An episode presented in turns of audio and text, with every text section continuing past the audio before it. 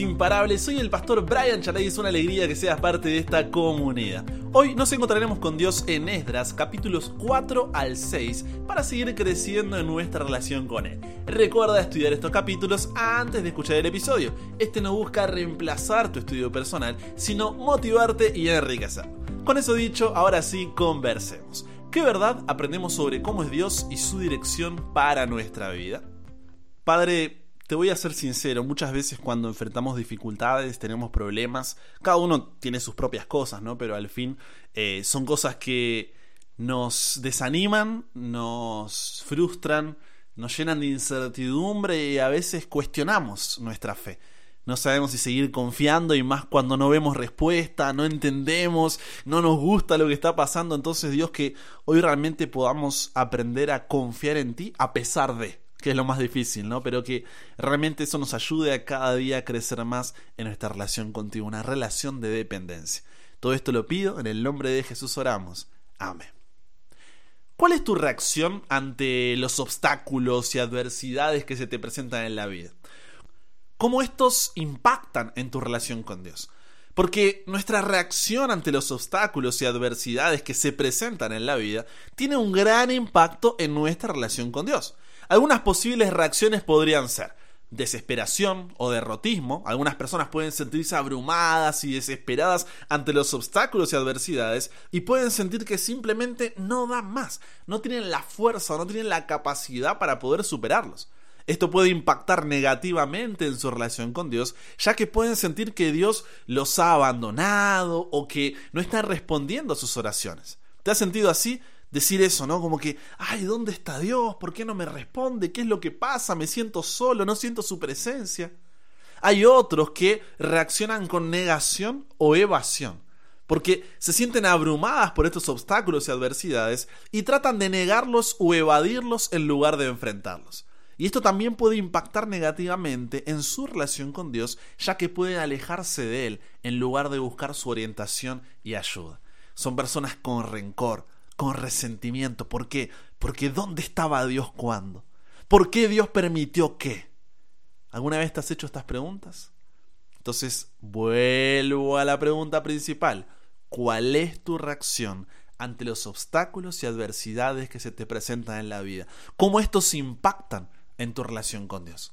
Veamos qué aprendemos sobre esto en los capítulos de hoy. El pueblo de Israel se había dividido en dos reinos. Por un lado, el reino de Israel allí al norte y el reino de Judá abajo al sur. Y este último había sido invadido por el rey Nabucodonosor de Babilonia, quien quemó el templo y destruyó la ciudad.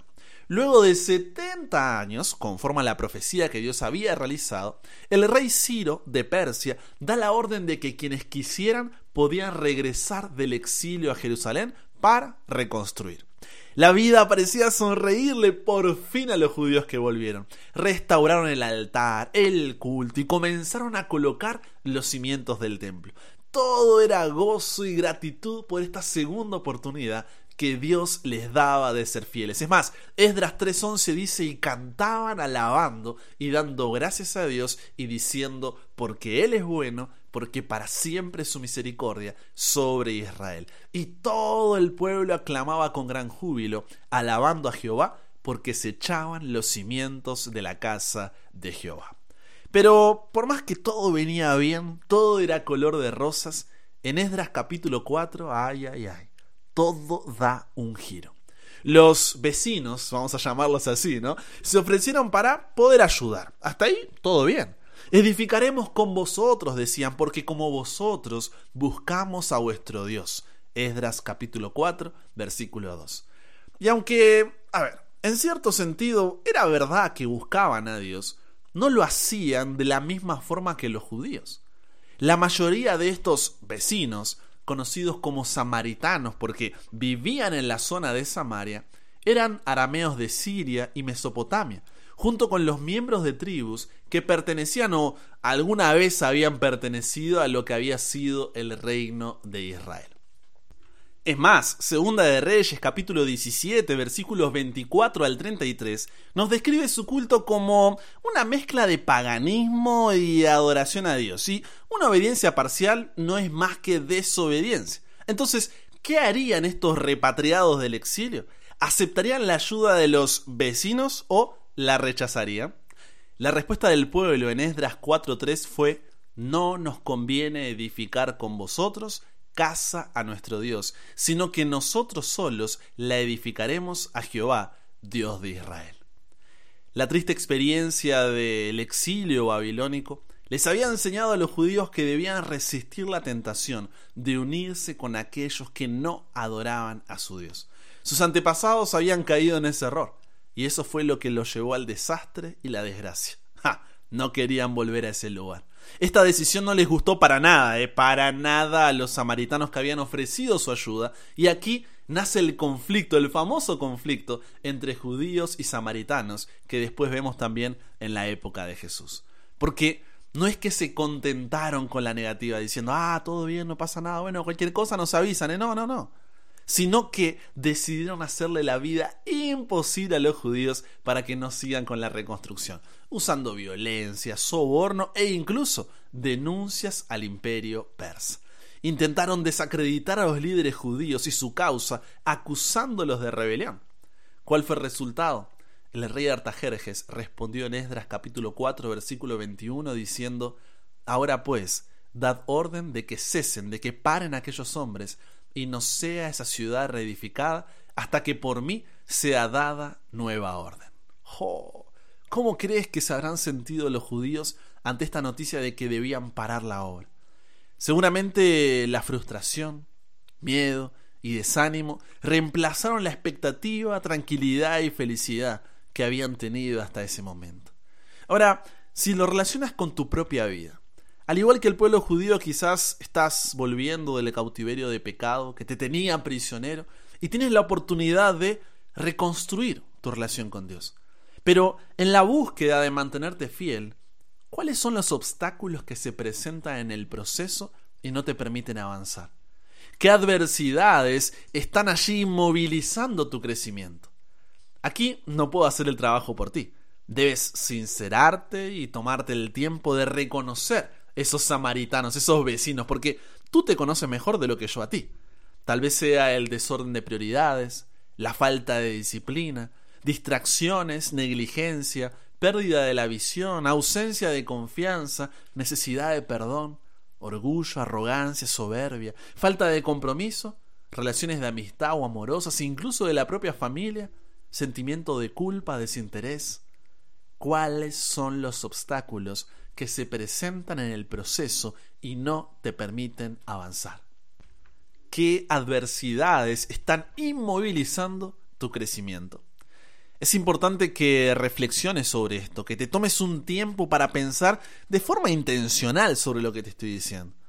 De esa forma podrás vivir de manera más consciente, más significativa y no simplemente dejarte arrastrar por el día a día.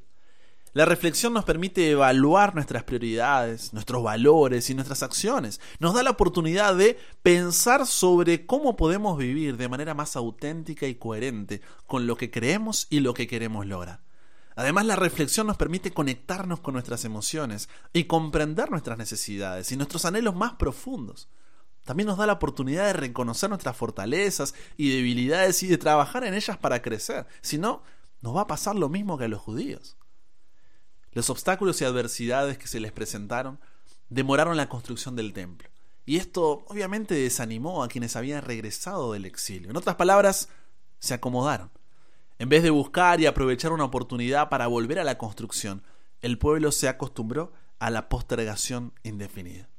Ageo capítulo 1 versículo 2 dice que se dijeron uno al otro, no ha llegado aún el tiempo, el tiempo de que la casa de Jehová sea reedificada. Dejando de lado el propósito de adelantar la obra, habían volcado sus energías al propósito material de instalarse en casas cómodas, relata Ageo capítulo 1 versículos 4 y 9. Como resultado de su complacencia, de ese acomodo, habían sobrevenido castigos divinos, malas cosechas, angustia económica y gran inseguridad política. Pero el pueblo no se daba cuenta de que todo esto era consecuencia de dejarse estar. Así que Esdras capítulo 5, versículo 1, nos dice que Dios les envió a los profetas Ageo y Zacarías para sacudirlos y hacerles entender lo que les estaba queriendo decir. A ver si despertaban de una vez por todas. Porque aunque siempre relacionamos la palabra profecía exclusivamente a predicciones futuras, esto es un error. Porque si bien las incluye, no es solamente eso. En la Biblia la mayor parte de los mensajes proféticos consistían en exhortaciones, en instrucciones. Los que daban esos mensajes eran llamados profetas ¿por qué? Porque hablaban dirigidos por Dios. Todo lo que pronunciaban como resultado de esa inspiración divina llevaba el nombre de profecía. Y ese sacudón que Dios buscaba darles al pueblo por medio de esos profetas, también nos lo da a ti y a mí.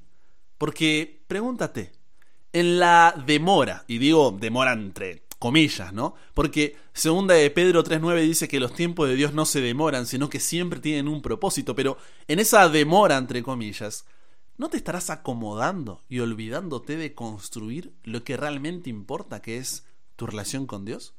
Ya que como dijo Jesús en Mateo 16.26, ¿de qué te sirve ganar todo en este mundo y al final perder tu vida? Ay, ay, te voy a ser sincero. Es fácil acomodarnos a este mundo y olvidarnos del reino de los cielos. A menudo nos centramos en nuestras responsabilidades diarias, en nuestras metas y en nuestros propios problemas y necesidades y olvidamos que nuestro verdadero hogar es el reino de los cielos y que debemos vivir de acuerdo con los valores y principios de ese reino. Además, este mundo puede ser muy distrayente y nos puede llevar a perder de vista lo que, lo que es realmente importante. Nos sentimos presionados por las expectativas y las demandas de la sociedad, de la familia, y nos olvidamos de nuestra verdadera identidad como hijos de Dios. ¿Te ha pasado?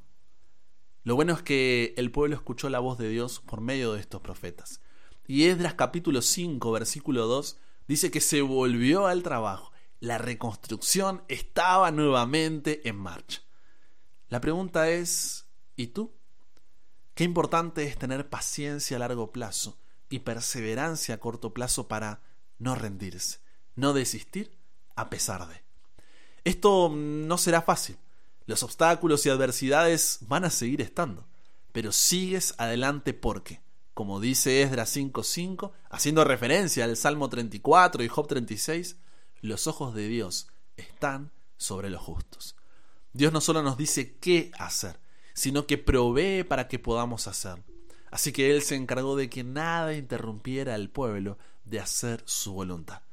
Y por eso en Esdras 6 encontramos un pueblo que termina de construir, dedica el templo y celebra la Pascua. Los obstáculos y adversidades deben ser recordatorios de que necesitamos aferrarnos más a Dios y buscar su orientación y fuerza para superarlos. No sé cuáles son los obstáculos que se te están presentando en el proceso y no te permiten avanzar ni las adversidades que están inmovilizando tu crecimiento. Pero los capítulos de hoy nos muestran que, a pesar de que los enemigos de los judíos intentaron obstaculizar la reconstrucción del templo y desanimarlos a toda costa, Dios los protegió y les dio la fuerza y sabiduría necesarias para seguir adelante con su tarea. Esto muestra que Dios es poderoso y capaz de proteger a su pueblo de cualquier dificultad. Además, cuando los judíos buscan su ayuda y acuden a Él en oración, Dios les da sabiduría y les muestra cómo avanzar. Esto nos recuerda que Dios es siempre dispuesto a guiarnos y a darles a sus hijos el consejo y la dirección que necesitan. Y a pesar de que los enemigos de los judíos intentan desacreditar a los líderes judíos y presentar a la reconstrucción del templo como un acto de rebelión, Dios sigue siendo fiel, incluso ante los obstáculos y adversidades. Su presencia nunca nos abandona, aunque todo así parezca indicarlo y en su justicia promete echar lejos a los opresores de su pueblo y restaurar su tierra. ¿Cómo no confiar en un Dios así? Conversamos con Dios sobre esto. Padre, gracias porque nos da la oportunidad de poder identificarnos con esta historia del pueblo de Israel. Muchas veces la cosa se pone dura, se pone difícil y es fácil que comencemos a desconfiar, que queramos desistir, bajar los brazos o tomar el volante y dirigir nosotros nuestra propia vida. Pero que hoy podamos, al igual que el pueblo, recordar que tú estás con nosotros. Recordar que tú no solamente nos marcas la dirección, sino que nos tomas de la mano y caminas a nuestro lado. Y sea cual sea el obstáculo o adversidad que estemos enfrentando, podamos tener la certeza de que en ti tenemos victoria y que podamos siempre recordar que lo más importante es reconstruir nuestra relación contigo por sobre todas las cosas. Es por eso que nos entregamos hoy a ti, Dios. Cámbianos, renuévanos, transfórmanos, somos tuyos. En el nombre de Jesús oramos. Amén. Con eso llegamos al final. Comparte con otros lo que aprendiste hoy. Súmate a la comunidad en WhatsApp totalmente gratis si todavía no lo has hecho para recibir una notificación en tu celular cada mañana, escuchar los episodios sin conexión, tener material extra, hacer tus preguntas, acceder a contenido exclusivo y te espero en el siguiente para que nunca pares de aprender y nunca pares de crecer. ¿Por qué? Porque hasta el cielo no paramos.